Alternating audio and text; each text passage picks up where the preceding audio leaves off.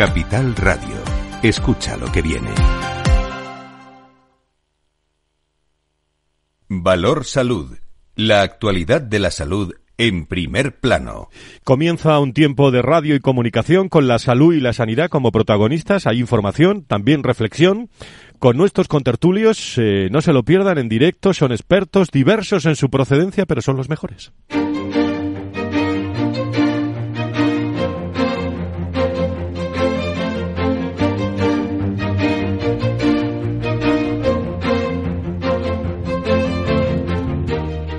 Valor Salud es un espacio de actualidad de la salud con todos sus protagonistas, personas y empresas.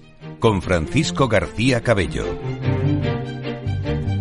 ¿Qué tal? Muy buenos días. ¿Cómo están? Este miércoles, hace unos días, eh, se celebraba la primera reunión de, del año de la Comisión de Sanidad de la COE. Bien, pues un pleno que contó con la presencia, por primera vez, en esta primera reunión, la presencia destacada de Javier Padilla, secretario de Estado de, Sanidad, y en el que también participaron eh, Carlos Rus, presidente de la comisión y de la patronal de, de, ASPE, que estará con nosotros en directo en unos minutos para contarnos esta reunión, los vicepresidentes Natalia Roldán y Luis de Palacio, conocido también eh, en, en, esta tertulia de, de, Valor Salud de los eh, viernes a primera hora de, de la mañana.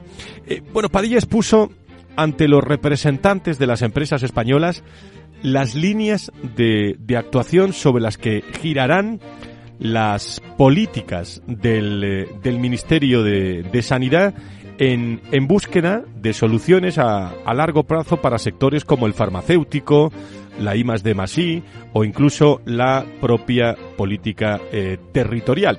Además, se abogaba también por la mejora de gestión de los recursos humanos que están muy presentes en la gestión de la salud y la sanidad en el Sistema Nacional de Salud y por la puesta en marcha de la Agencia Estatal de la Salud Pública. Bien, eh, la pregunta que nos podemos hacer y que vamos a hacer esta mañana en tertulia es si cuenta el Ministerio con la sanidad privada pregunta eh, controvertida y que no dejó entrever el secretario de Estado. Bueno, no dejó entrever en, de, forma, de forma explícita, aunque a simple vista parece que la respuesta es no.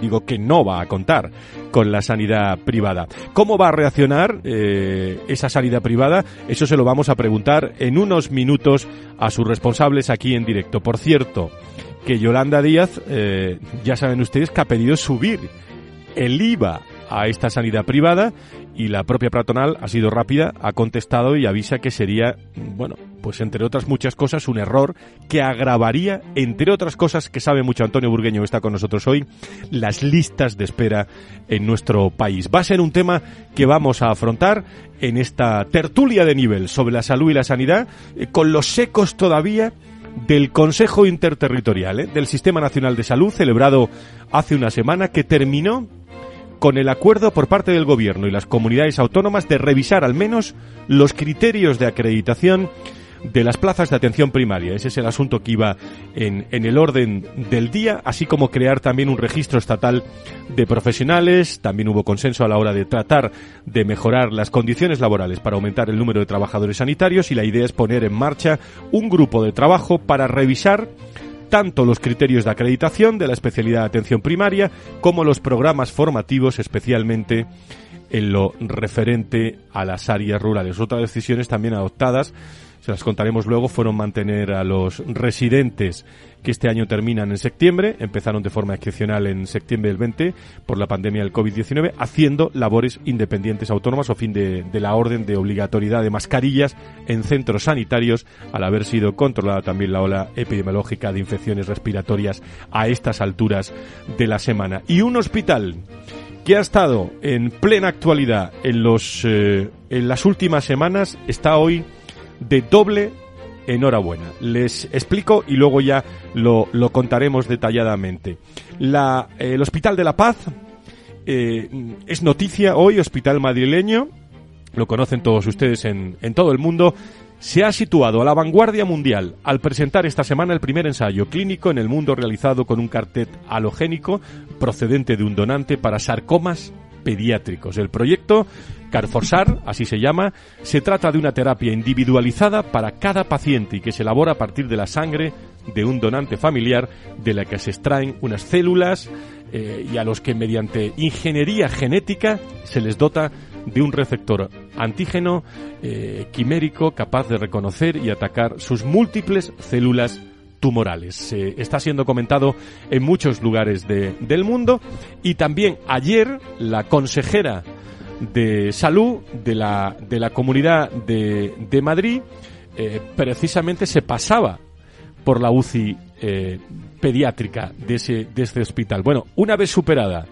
la crisis de, de, esa UCI pediátrica de la paz, que aquí la hemos comentado, con la ratificación en los tribunales del cese de su jefe de servicio y la reanudación del servicio con la reincorporación de varios facultativos, tanto en el hospital como esta unidad, eh, están parece de, de enhorabuena, se inauguraba un, una nueva UCI pediátrica en ese hospital universitario de La Paz estaba la Fundación Mutual Médica, que la vamos a tener con nosotros hoy, y la Fundación Aladina, eh, y estaba también la, la, consejera. Parece, digo, parece que vuelve esa, esa normalidad. Son muchas noticias que vamos a comentar en tertulia, vuelta de pausa, 10 y 11, 9 y 11, no se vaya. Valor Salud. La actualidad de la salud en primer plano. Importante.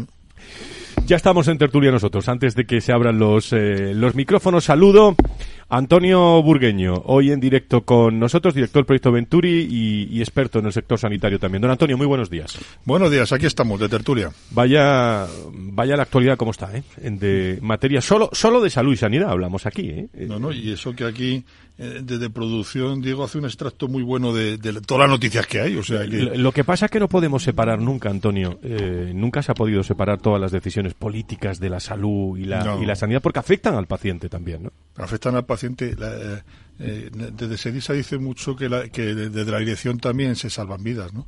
Y yo creo que es correcto. Eh, saludo también a Nacho Nieto, eh, experto en políticas sanitarias y ex consejero de salud de La Rioja en directo con nosotros en el tertulia de nivel de la mañana del viernes. ¿Cómo estás, Nacho? Buenos días. Buenos días. Pues oye, encantado aquí otro viernes más de, de compartir esta, esta mesa y, y, es que no se quiere eh, separar de lo político las decisiones de sanidad. No es que no se pueda, es que no se quiere.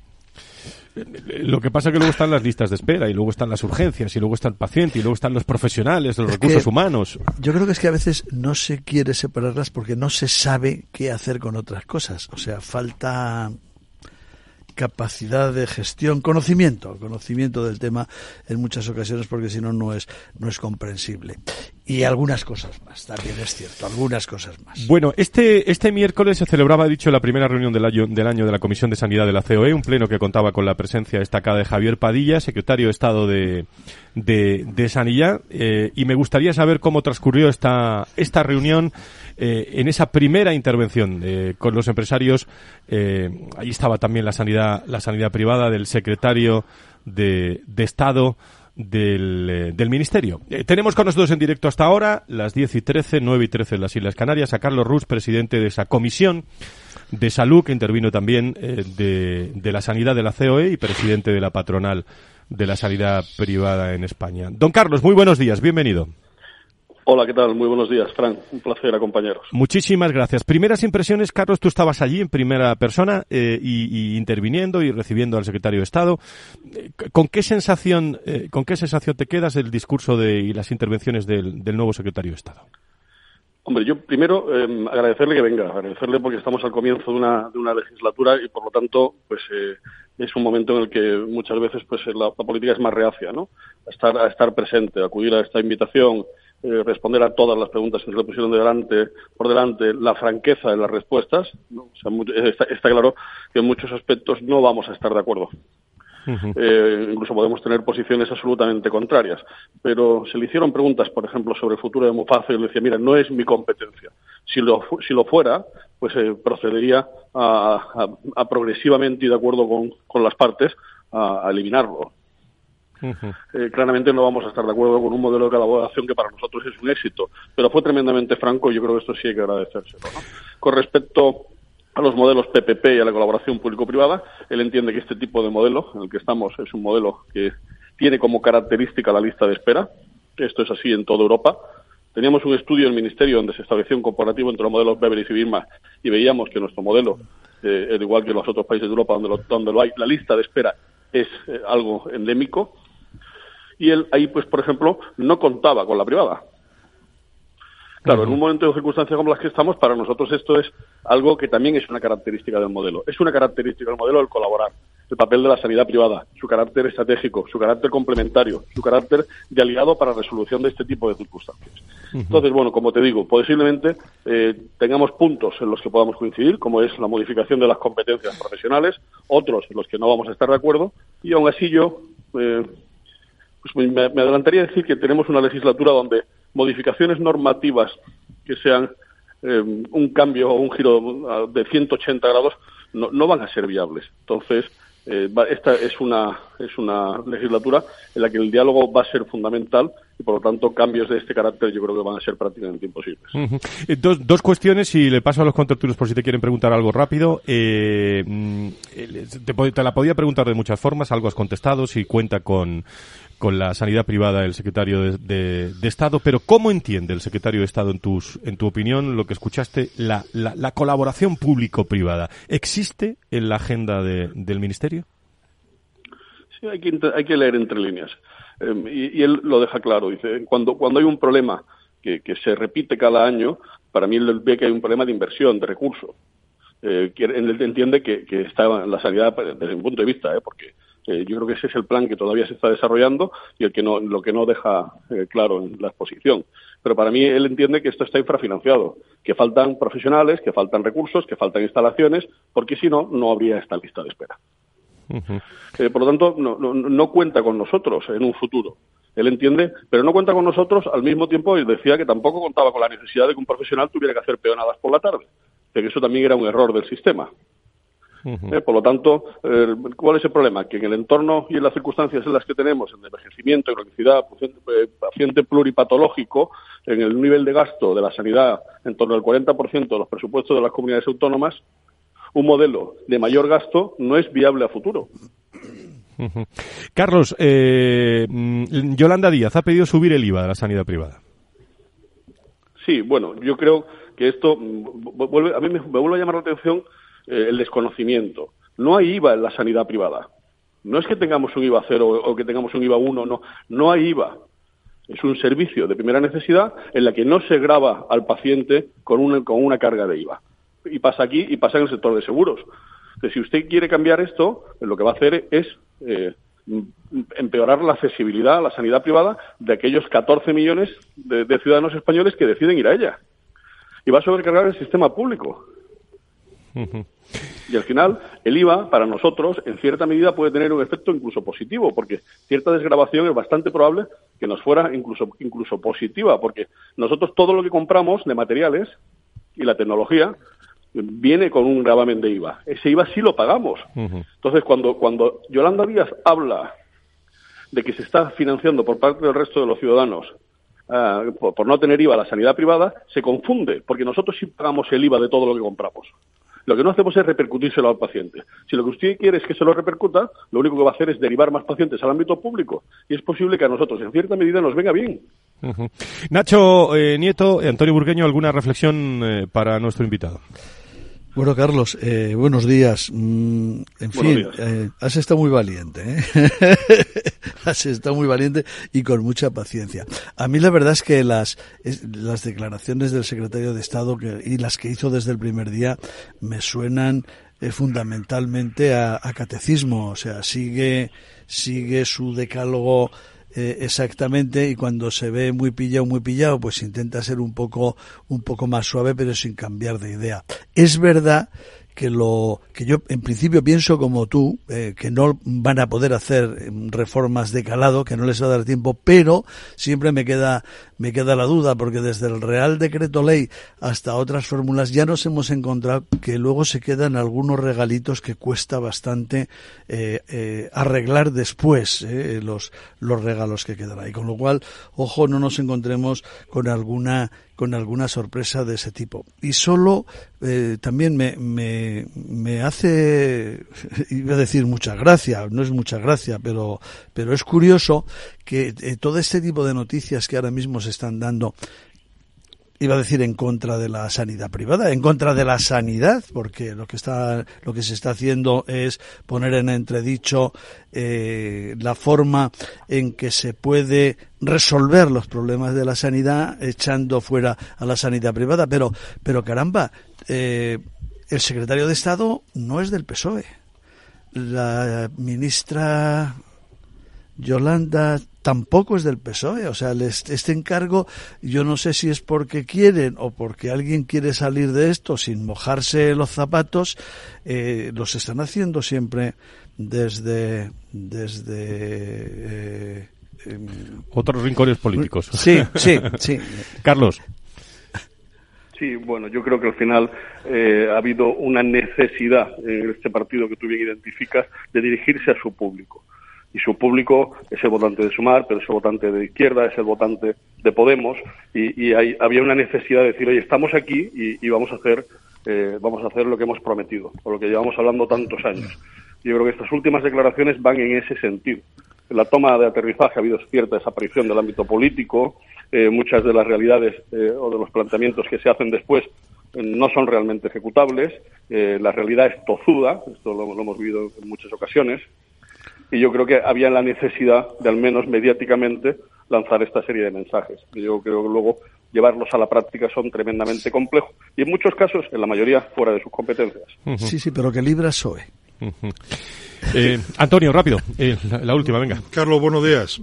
Eh, bueno, enhorabuena, enhorabuena por llevar al, al secretario de Estado a, a, debatir con franqueza, como lo hizo con los empresarios en la COE, enhorabuena. Yo creo que habría que repetir esto si se puede y si siguen el año que viene, porque hay dos cosas, la franqueza, a ver si sigue con ella, y dos, a ver si va aterrizando alguna de las medidas que, que, que por lo menos he de agradecer también que tiene criterio, porque al final, aunque no estemos de acuerdo con él, porque porque hemos eh, quejado, nos hemos quejado mucho de que venía gente que no tiene ni idea de la sanidad, por lo menos este sabe de lo que habla, ¿no? Aunque no estemos sabe, sabe de lo que habla. aunque no estemos de acuerdo con él en muchas cosas, todas las cosas, y ya termino, eh, tendrá que asumir, como tú has dicho, que me quedo con la frase entrecomillada, es una característica del modelo sanitario la colaboración con la privada. Eso es un titular y hay que llevarlo a rajatabla y grabárselo a, y se lo tienen que aprender.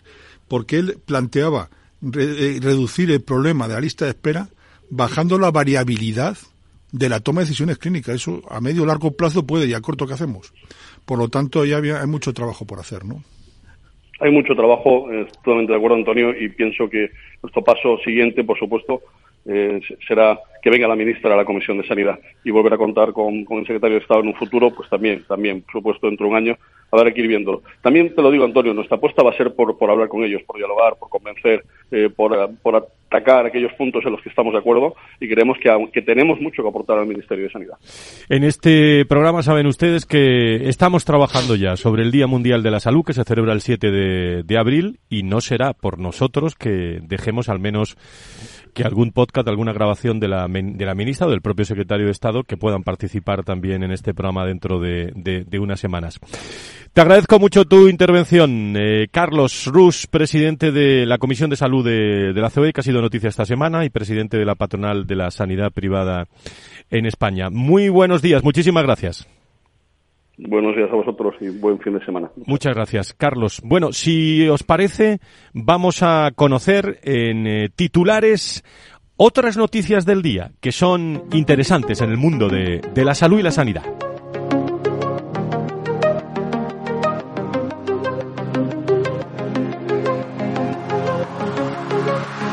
Las noticias del mundo de la salud en directo. Con detalles, una vez superada la crisis de la UCI pediátrica de La Paz, con ratificación de los tribunales del cese de su jefe de servicio y la reanudación del servicio con la reincorporación de varios facultativos, tanto el hospital como la unidad eh, pediátrica parece que están de enhorabuena. Eh, ayer mismo tenía lugar la inauguración de las obras de la UCI pediátrica del Hospital Universitario de La Paz, un proyecto en el que han participado la Fundación Mutual Médica, que estará con nosotros su presidente en unos instantes, y la Fundación Aladina, dentro de, de su programa, una iniciativa con el objetivo de dar una mejor atención al paciente y que consiste en una reforma de 800 metros cuadrados para habilitar la dependencia con un nuevo hospital de, día. Y La Paz, como decimos, también noticia por todos los avances clínicos que le hemos comentado. Se llama eh, Carforsar. Se trata de esa terapia individualizada para cada paciente y que se elabora a partir de sangre de un donante familiar de la que se extraen unas células, los linfocitos, linfocitos T, exactamente de memoria, los que mediante la ingeniería genética se les dota de un receptor eh, antígeno eh, quimérico capaz de reconocer, y ahí está el gran descubrimiento, y atacar las múltiples células tumorales que pueda haber. El doctor Antonio Pérez Martínez, jefe del Servicio de Hematología Oncológica Pediátrica, eh, ha hablado eh, también, lo escuchábamos ayer, en el eh, que el ensayo comenzará muy pronto y en él participarán 15 pacientes que no hayan respondido a dos líneas de tratamientos anteriores. Y Aragón inaugura la orden del Ministerio de Sanidad de uso obligatorio de mascarillas al no seguir el procedimiento adecuado. Un Consejo de Gobierno que ha acordado autorizar a la Dirección General de Servicios Jurídicos del Ejecutivo aragonés el servicio de acciones judiciales contra la orden del Ministerio de de, Sanidad. El gobierno de Aragón no cuestiona la obligatoriedad del uso de la mascarilla para los que nos escuchen desde allí, pero una medida que la Consejería de Sanidad ya había decidido aplicar, sino que la orden del Ministerio no ha seguido el procedimiento adecuado, ya que una decisión de este tipo debe, como saben, ir precedida del acuerdo previo del Consejo Interterritorial. Y la supervivencia en cáncer infantil continúa en un 82%. Este jueves se celebraba ayer mismo el Día Internacional del Cáncer Infantil y desde la Sociedad Española de Hematología y Oncología Pediátrica han aprovechado una fecha para recordar las buenas cifras de supervivencia de los menores de 14 años con cáncer en España. Y la sanidad espera publicar próximamente 16 nuevos informes de evaluación del plan frente a las pseudoterapias. Un Ministerio de Sanidad que ha informado a la Organización de Consumidores y Usuarios de que supera la publicación próxima de 16 nuevos informes de evaluación de la evidencia científica de determinadas técnicas y procedimientos con pretendida finalidad sanitaria dentro del plan para la protección de la salud frente a las pseudoterapias. Y por último, los MIR cobrarán más por sus guardias en Castilla y León hasta 949 euros anuales. Los 1.855 médicos internos residentes que trabajan actualmente en Castilla y León verán incrementadas sus retribuciones eh, desde el 1 de enero como consecuencia del acuerdo firmado entre la Junta del Sindicato Médico para aumentar el pago por las guardias hasta la media en España con un límite máximo anual de 984 euros.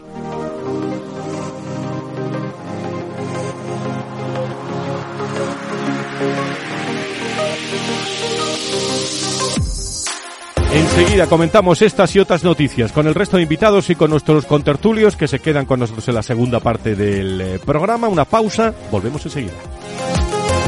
Valor Salud desde la actualidad.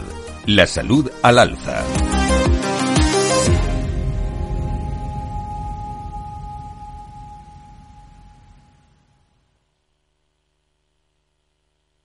Hey, asistente, ¿cuál es el mejor fondo de inversión del año? Hay aproximadamente 54 millones de resultados. ¿Quieres que los lea? Buf, mejor que no. Puedes seguir buscando entre millones de contenidos, pero un asesoramiento de calidad solo te lo dará un especialista. En Renta 4 te ofrecemos un servicio de asesoramiento gratuito siempre que lo necesites. Entra en r4.com y descubre cómo te podemos ayudar. Renta 4 Banco. ¿Quieres más?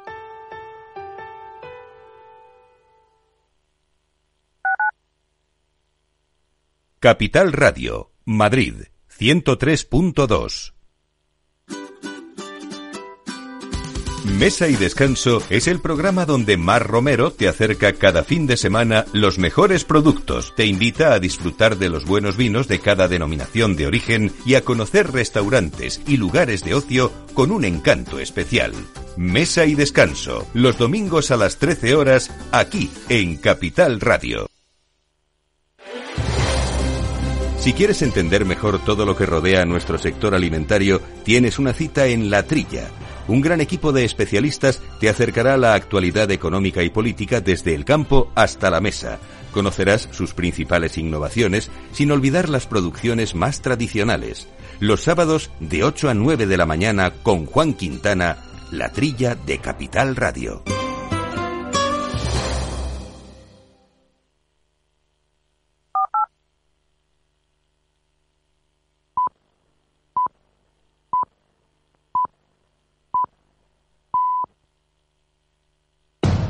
Capital Radio, 10 años contigo.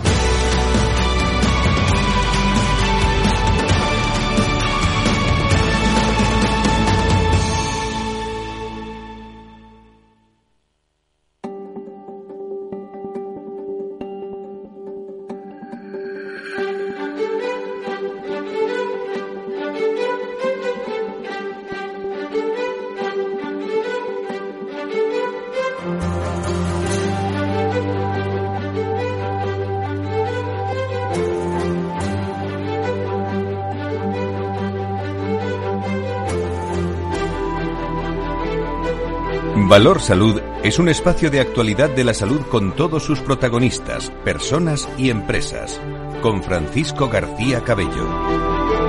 Las diez y media, las nueve y media, las Islas Canarias. Estamos en tertulia, en, en información, reflexión sobre todo lo que ha dado de sí esta semana, la salud y la sanidad en nuestro país.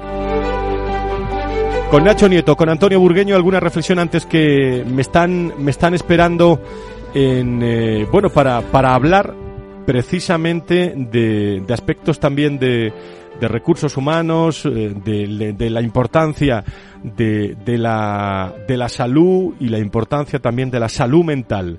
Eh, en un informe eh, muy, muy interesante que se ha realizado y que van a estar con nosotros en directo en cuanto nos den línea para poder estar con, con el presidente que vamos a estar a continuación. Nacho, eh, Antonio, ¿Alguna reflexión? Hemos contado todas las noticias en portada, tenemos hablado con el presidente de la patronal. Eh, ¿qué, ¿qué, consideráis? Sí, aunque pueda parecer un tema en este momento ya un poco viejo, porque está resuelto, gracias a Dios, pero es curioso porque entre las el, el mare magnum de datos y de noticias que tuvimos con la UCI pediátrica del Hospital de la Paz, donde, donde todo parecía que se había hecho tan mal y había sido tan, tan caótico, realmente lo que lo ha resuelto, valga la redundancia, ha sido la resolución sí. de un recurso, o sea, un claro, de un recurso que había contra la sentencia inicial que aún así hubo que ejecutarla provisionalmente.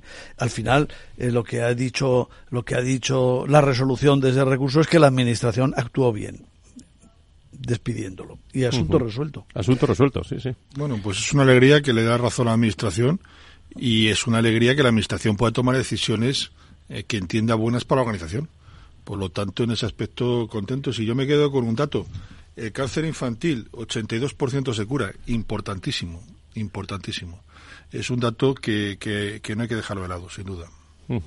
Más cosas que, que queráis eh, reflexionar que estén en estos titulares, que estén en, o que lo hayan, os hayan comentado a lo largo de, de, toda la, de toda la semana, Nacho. La verdad es que, que son muchas noticias sobre cáncer y sobre oncología pediátrica y yo creo que son buenas noticias. Cada vez hay, tenemos más instalaciones, los profesionales están mejor formados, tenemos unos hospitales en España y especialmente en Madrid que, que tienen una, una eh, categoría científica y médica muy, muy importante y yo creo que, que en todos eh, los titulares que estamos viendo no decae. Por eso quería hacer yo también esa, esa indicación de un tema que, en fin, que, que puede parecer más, más formal que otra cosa, pero bueno, que estuvo muy en candelero y llevaba razón el, el otro jefe de servicio que estuvimos un día hablando con él, sí. que decía, esto solo lo pueden resolver los tribunales. Llevaba razón.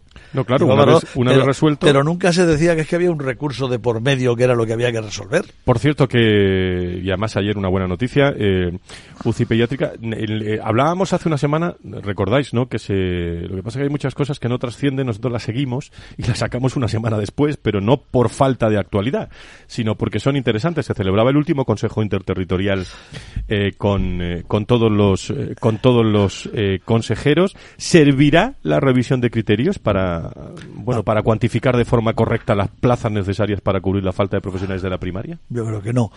Yo creo que no.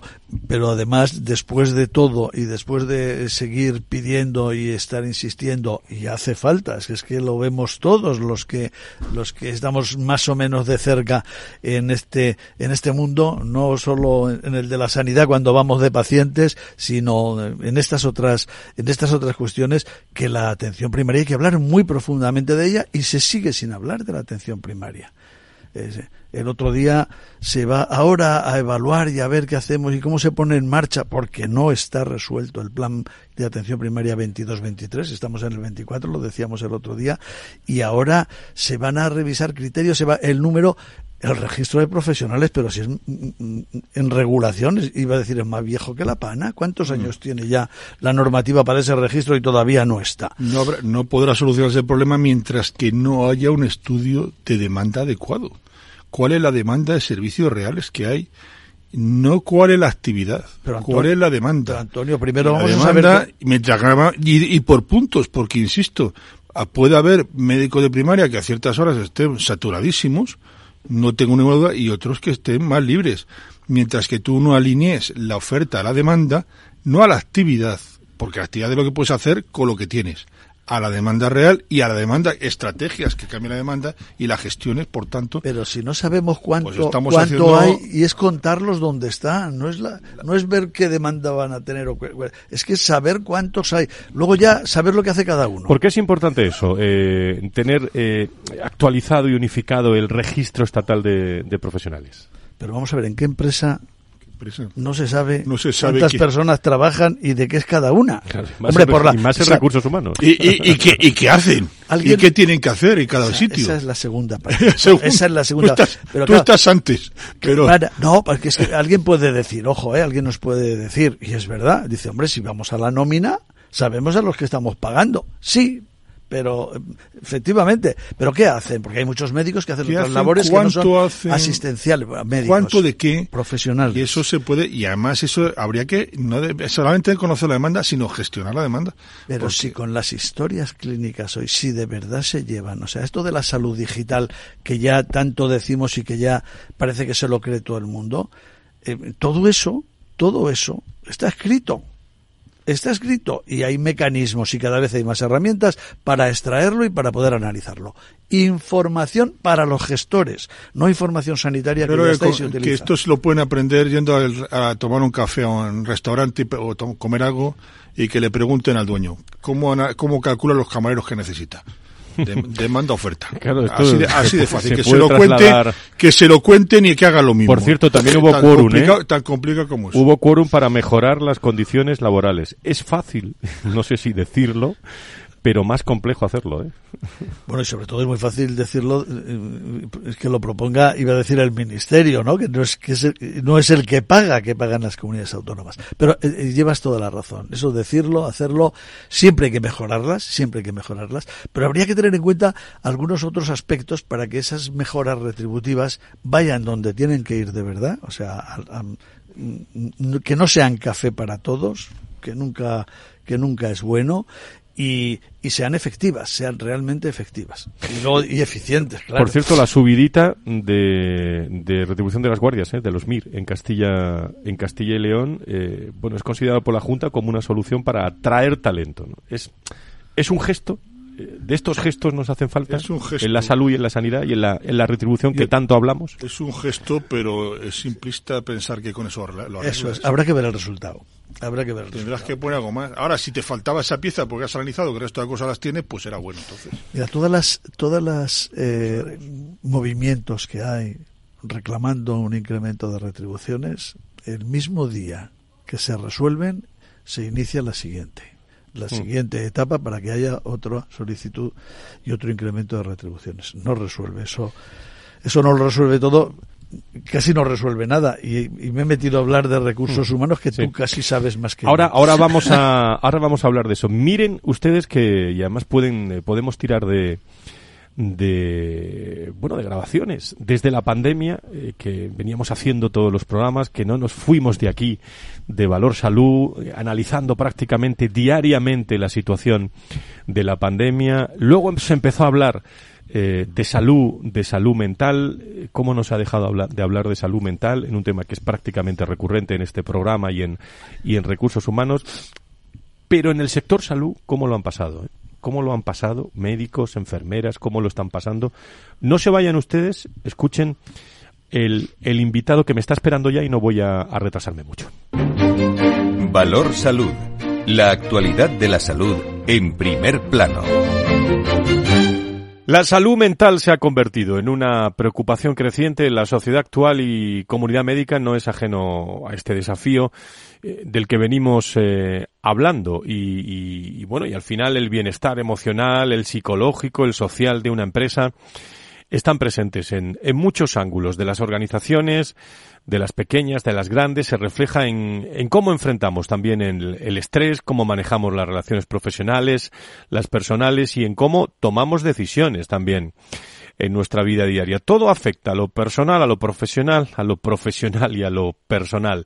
En este contexto, le, les cuento, la Fundación eh, Mutual Médica presenta cifras impactantes eh, que revelan un aumento del eh, 247% en el número de bajas médicas por salud mental entre los médicos en activo durante el periodo 22-23. Además, la salud mental ha experimentado un aumento sustancial en el registro de expedientes, pasando del 70 en el año 22 eh, a 173 en el 23.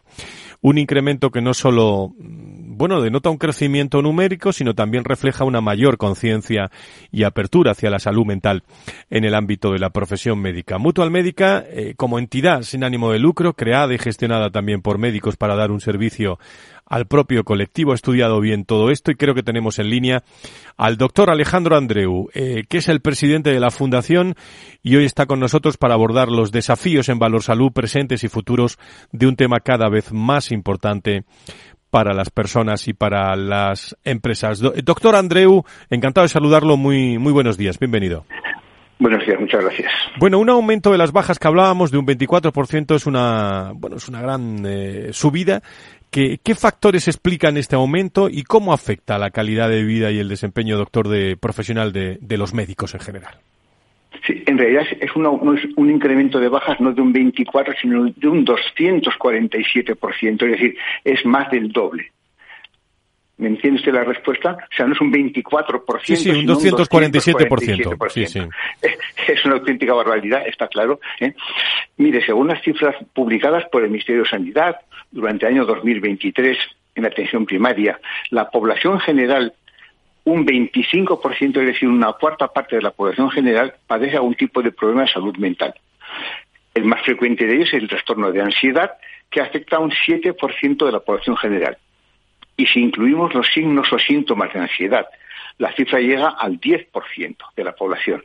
Esta realidad también se refleja ampliamente en la población general, pero también es frecuente entre los médicos. Efectivamente, según datos recogidos en el estudio de impacto de la COVID en la salud, estilos de vida y condiciones de trabajo de los médicos de familia en España, que se han hecho varias instituciones con la colaboración de la Fundación Mutual Médica, la salud mental del colectivo médico no ha mejorado después de la pandemia. Es decir, vimos un empeoramiento de la salud uh -huh. mental durante la pandemia, esperábamos, deseábamos un, una mejoría de las cifras, pero la salud mental no ha mejorado después de la pandemia. Esto se asocia a hay diferentes factores. Uno de ellos es el empeoramiento de las condiciones de trabajo. Por otra parte está la precariedad laboral. Hay personas que llevan, médicos, que llevan muchos años trabajando con una precariedad laboral.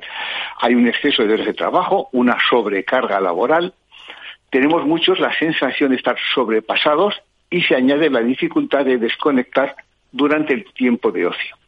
Uh -huh. Hay que decir que son los médicos interinos y los residentes, entre los cuales eh, hay una feminización y destacan las mujeres, los que tienen unas peores condiciones de trabajo en lo que respecta a la precariedad y a la sobrecarga laboral en los hospitales hay que hacer frente a jornadas de trabajo más largas a causa de las guardias y los que trabajan en centros de salud, en atención primaria, son los que manifiestan mayor sobrecarga laboral. Doctor, sobre este asunto, eh, matizando ese 247% que es realmente una barbaridad, la preocupación de los profesionales sanitarios por su bienestar mental, ha crecido mucho en los últimos años. Ha sido a raíz de la pandemia, algo ha dicho, ¿eh? pero o ya se venía trabajando este tema anteriormente. Es que no teníamos antes tanta tanta ansiedad, tanto tanto estrés. ¿Cómo es esta valoración, doctor? Sí, eh, buena pregunta. Eh, realmente la pandemia tiene un impacto significativo en la salud mental de los médicos. Se ha exacerbado los problemas preexistentes y se han generado nuevos desafíos. Hay un estrés, un aislamiento social, incertidumbre y el duelo por la pérdida de seres queridos, de pacientes y de compañeros de profesión. Eso ha contribuido al aumento de la demanda de servicios en la salud mental. Desde la Fundación Mutual Médica hemos buscado siempre el bienestar integral del médico. Es, decir, hacemos una búsqueda permanente del bienestar del médico, tanto en el ámbito del cuidado personal como en el crecimiento profesional. Tenemos tres programas. Uno de ellos es el programa Cuidarme, que es una iniciativa pionera para velar por la salud del médico, no solamente física, sino también mental. Entonces, eh, hacemos una serie de, actividades para. Eh, y, hemos visto esa, que esa preocupación por la salud física y mental del médico ya venía antes de la pandemia. Pero esa situación excepcional nos ha hecho poner foco para reforzar nuestro retorno en cuanto a la mejora de la salud mental del colectivo. Eh, eh, doctor, dos cuestiones eh, mm, que no quiero que se me olviden. La primera, el, el impacto mental también del bienestar mental en los médicos. Bueno, yo diría de los médicos, o si, si nuestros oyentes se imaginan cualquier profesión, de cualquier profesión, cuando lo que estamos hablando es de dirigirnos a un colectivo que se llaman, en este caso, pacientes en la atención y en la satisfacción de, estos pacientes. Cuando uno no está bien, lógicamente, pues el resultado hay muchas posibilidades que no sea que no sea bueno, ¿no, doctor? No, evidentemente el bienestar mental de los médicos influye en su capacidad para conectarse empáticamente con los pacientes y para comunicarse de manera efectiva, para comunicar información médica de una forma comprensible. Si el paciente, si el quien ha de cuidar a los pacientes no se encuentra en buenas condiciones, eh, trabaja en peores condiciones para, así que en la práctica al final repercute en la atención de los pacientes, evidentemente. El análisis que hacéis también eh, incluye eh, o va también en relación a las bajas maternales, parentales o las incapacidades temporales. ¿Algún resultado que le haya llamado la atención, doctor, en este asunto? Bueno, realmente eh, la mutual médica tenemos más de 80.000 80 mutualistas y eh, la feminización de la medicina hace que cada día haya más mujeres y cada día haya una población más joven dentro del colectivo, digamos, de los mutualistas. Por tanto, es lógico que haya cada día más bajas maternales se han incrementado las bajas maternales discretamente, no, y también eh, los hombres hacemos uso también de las bajas paternales. No ha habido un incremento que no sea relacionado con eh, el mayor número, digamos, de, mujeres y el mayor número de personas más jóvenes. Por tanto, es lógico, digamos, ese incremento tiene sentido, tiene, tiene una explicación. Qué importante es, sean ustedes o sea quien sea que nos esté escuchando, esa orientación también profesional que tienen que tener, eh, que tienen que tener los médicos. Por último, eh, mm, doctor eh, Alejandro Andreu, como presidente de la Fundación, que nos habla en estos instantes de Mutual Médica, mm, ¿alguna recomendación, qué recomendación se daría a los médicos para cuidar de esa salud mental, prevenir el estrés, el agotamiento, la depresión? Bueno, son temas que venimos hablando, pero que, que afrontamos en este programa desde hace muchos años ya. Sí, realmente lo importante es que el médico busque ayuda profesional. O sea, tenemos un estigma, tenemos una limitación, parece que el médico no pueda ponerse enfermo, parece que haya un estigma social, una discriminación, pero los médicos enfermamos como los demás. No, no tenemos que sentir vergüenza ni miedo a buscar ayuda. Y es vital buscar una ayuda profesional. Eh, hay muy buenos profesionales en salud mental, como un psicólogo o un psiquiatra, y las terapias pueden proporcionarnos unas herramientas, unas estrategias para manejar mejor estos desafíos emocionales. ¿eh? Y también hemos, evidentemente, de establecer unos límites y prioridades.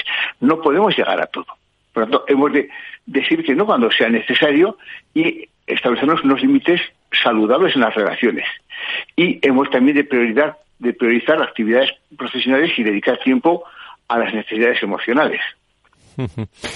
Sin duda, sin duda alguna, en, en una profesión eh, que está ahí y que realmente tiene que dar mucho, que lo da, que han dado el 300%, sobre todo en, eh, la época que quieren que les recuerde, el, tema de la pandemia. Pues imagínense la, en la pandemia los, los médicos eh, y, sobre todo los jóvenes que también se vienen incorporando al mercado laboral mm, en nuestro en nuestro país. Algunos que no deciden marcharse sino que se quedan que se quedan con, con nosotros. La salud mental en, eh, y el agotamiento y la depresión y el, prevenir del estrés eh, desde el punto de vista de la, de la medicina y desde el punto de vista también de la profesión médica un avance que nos ha dado el doctor Alejandro Andreu presidente de la Fundación Mutual Médica. Doctor Andreu muchísimas muchísimas gracias por estar con nosotros en Valor Salud. Le agradezco, ¿eh? Muchas gracias a ustedes. Buenas tardes. Valor Salud es un espacio de actualidad de la salud con todos sus protagonistas, personas y empresas. Con Francisco García Cabello. Sobre esto, Nacho, Antonio, eh, lo que nos contaba el doctor Alejandro Andreu, importantísimo, ¿no? Mantenerlo al día, eh, toda la formación es poca, porque es la, la persona que tenemos cuando llegamos a urgencias, cuando tenemos esa lista de espera, cuando vamos al especialista. Eh, si lo tenemos estresado, si lo tenemos, ¿no? Es el sentido común, ¿no? ¿Qué, qué, opináis? Pues que, que tienen un trabajo eh, sobre todo en urgencias y en algunos en algunas especialidades tienen un trabajo muy estresante tanto por no solo por el ritmo sino por las personas que tienen que atender y por los problemas que tienen que ver.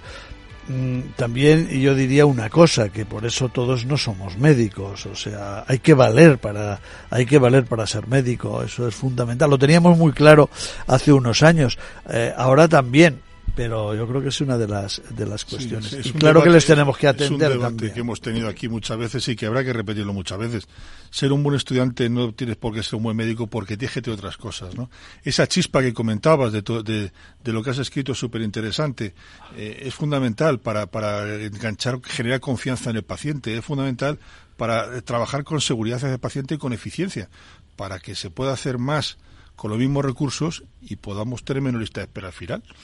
Por cierto, todo está aislado. Sí, decías tú, para que se sitúen nuestros oyentes, eh, quiero agradecer eh, eh, a José María Martínez, editor y director de New Medical Economic, una de las publicaciones de referencia, que haya tenido bien invitarnos ¿no? a, a, tener una nueva columna que hemos denominado Actitudes, así de sencillo, así, con rapidez, Actitudes eh, los que me conocen saben que, tenemos debilidad por esos temas desde hace muchos años y reflexionamos sobre, sobre esa chispa en las, en las páginas, eh, iba a decir, en la newsletter y en el eh, concepto audiovisual que tiene también la, la, publicación. Bueno, me está esperando enseguida el doctor Juan Vila. Estamos con él automáticamente. Valor Salud desde la actualidad. La salud al alza.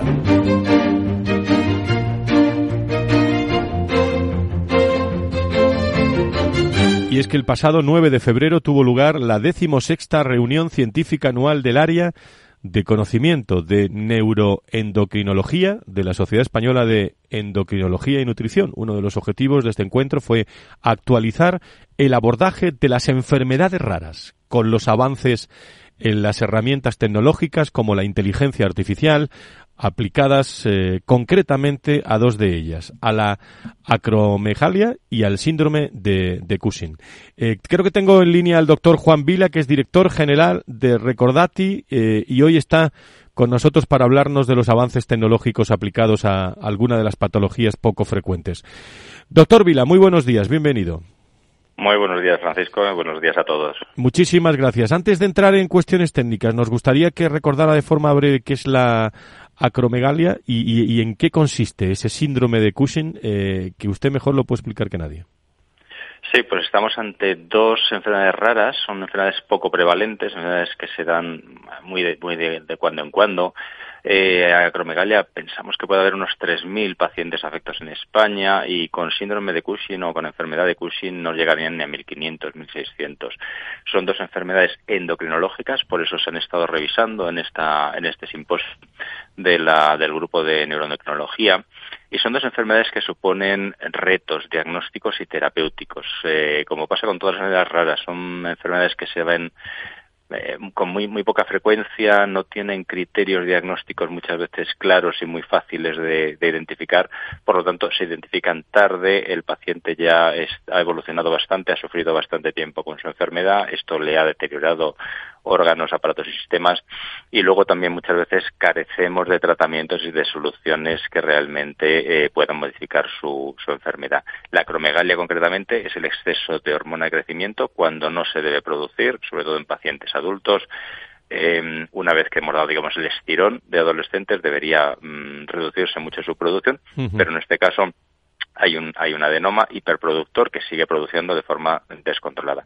Y lo mismo pasa en el síndrome de, de Cushing, un síndrome en el que el exceso es el cortisol que también el cortisol en exceso, bueno, como te pasa todo en el cuerpo, ¿no? Lo que está en exceso y lo que está en defecto siempre produce daños.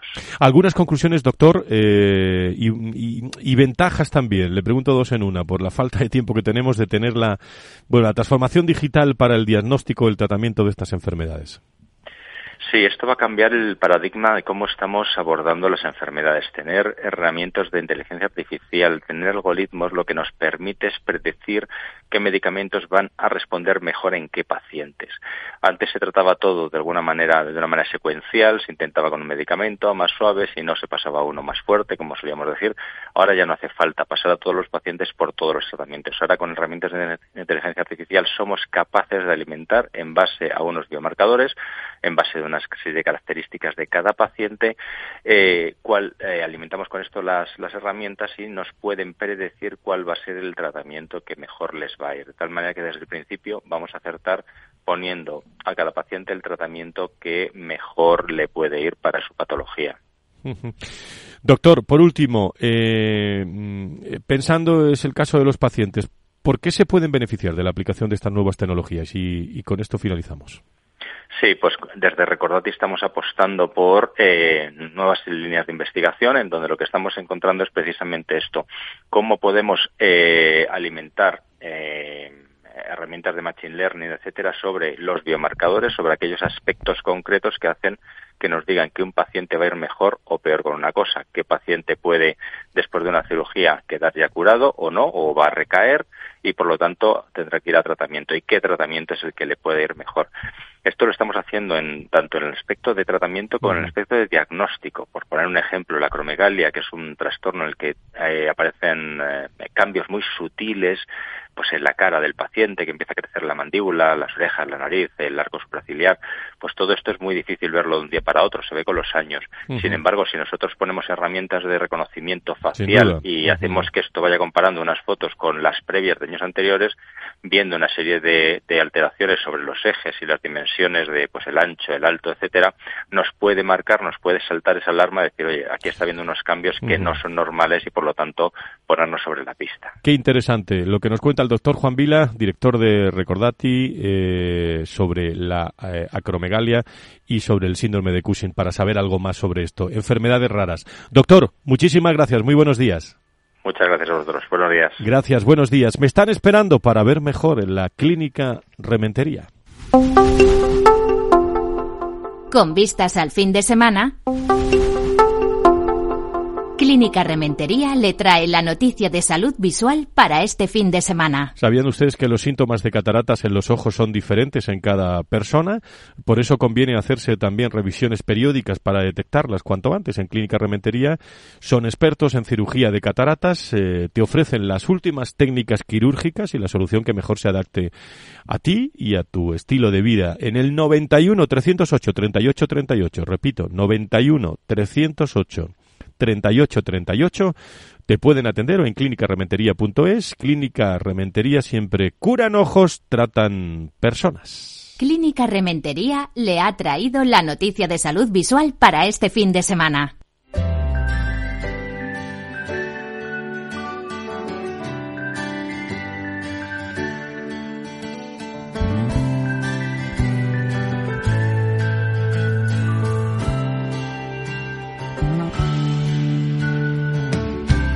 Los zapatos cambiados.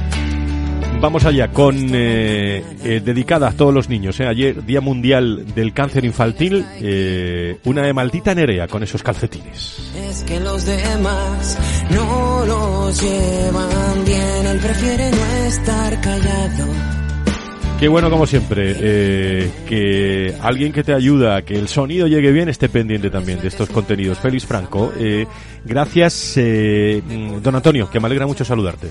Igualmente, es un placer. Un abrazo, recuerdos a quien tú sabes, ¿eh? Se lo daré de vuestra parte. gracias, querido Nacho, hasta el viernes si Dios quiere. Muy bien, oye, Félix nos sorprende todos los días. Creo que van a oír eh, este programa para la canción del final, que para oírnos algunas cosas. A ojalá, ojalá. Nos tienen, que escuchar para oír el final. ¿Ustedes se creen que yo estoy con cualquiera o qué? Esto no, esto no puede ser. ¿eh? qué, gran equipo, la verdad. No hay más que ver. Que sean ustedes felices. Eh, les dejo con Maldita Nerea, con Diego Jiménez, con Félix Franco, con todo el equipo de colaboradores de todas las empresas que hacen posible este Valor Salud. El viernes más. Buena semana, cuídense, adiós.